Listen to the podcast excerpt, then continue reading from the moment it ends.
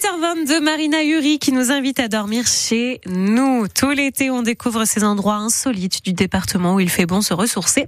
Nous sommes à Sorgue et c'est Émilie qui vous accueille au camping de la Sorguette, Marina. Camping La Sorguette, au bord de la Sorgue. Ils ont sauté du toit, ces bébés à l'instant. Je les ai vus sauter du toit. Mais ça, ils vont bien Bah, c'est un peu d'eau. Ah, regardez, ça y est, ils arrivent. Ils ne sont pas tous, mais elle avait encore niché au-dessus de. Oh, regardez comme c'est trop mignon.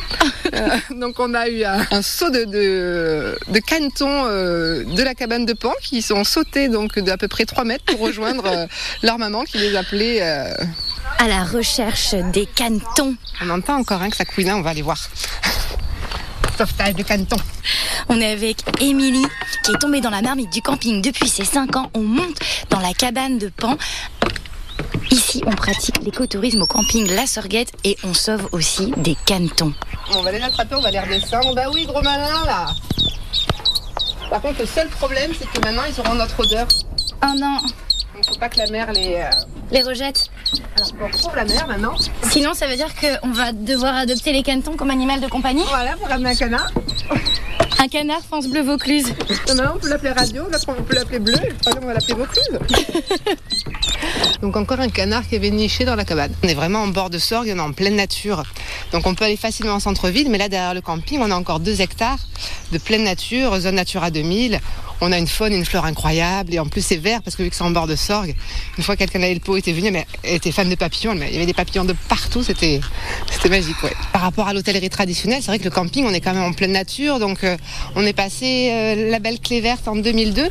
Moi, ça me semblait tellement naturel et évident qu'on soit, on aille dans cette démarche. Donc c'est vrai qu'à l'époque, en 2002, on parlait pas encore beaucoup de tourisme durable, d'écotourisme, mais euh, voilà, on est rentré dans cette démarche très très rapidement, avant qu'on devienne même à la mode, on peut dire.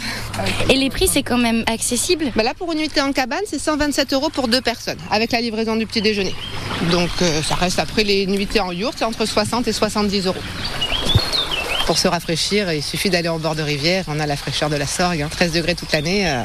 Et on peut s'y baigner? Alors euh, officiellement non, la baignade est tolérée, mais elle est officiellement elle est quand même interdite. hein. Après nous on dit qu'on peut se rafraîchir dans la Sorgue. Y tremper les pieds, ça suffit pour se rafraîchir. Mais euh, voilà, c'est pas c'est pas un lac ou une piscine, hein, la Sorgue. hein. Ça reste une rivière sauvage qu'il faut préserver. Peut-être qu'il y a des bébés Martin pêcheurs. À sauver encore, on est là, on arrive. on est même référencé sur un site qui s'appelle qui s'appelle Emmène ton chien. Après nous, on a une clientèle pas mal de retraités, donc c'est vrai que naturellement, je pense qu'après les enfants, souvent ils prennent certains prennent un chien et donc du coup, euh, ils- beaucoup euh, optimisent leurs vacances par rapport au, bon- au bonheur de leur chien quand même. Donc là, c'est vrai qu'on a vraiment deux hectares en bord de rivière où on peut euh, peut se reposer. C'est bu- C'est bucolique. Nous, on n'a jamais eu de piscine. Je pense qu'on n'en aura jamais. Et puis, ça nous va très bien. On travaille avec une clientèle déjà, donc de clientèle plus orientée sur le tourisme durable, peut-être un peu moins familiale l'été. De toute façon, on a de moins en moins de monde l'été, ce que je comprends aussi par rapport euh, au réchauffement climatique. C'est vrai que l'été chez nous, ça commence à être compliqué. hein. On peut plus se balader dans les massifs. On va dire entre 10h et 17h, il fait trop chaud pour euh, faire beaucoup d'activités. Donc, euh, moi, ça me dérange pas. On a moins de monde l'été, mais on en a plus hors saison. Donc, euh, tout va bien. Les canetons vont bien aussi, hein, on vous rassure.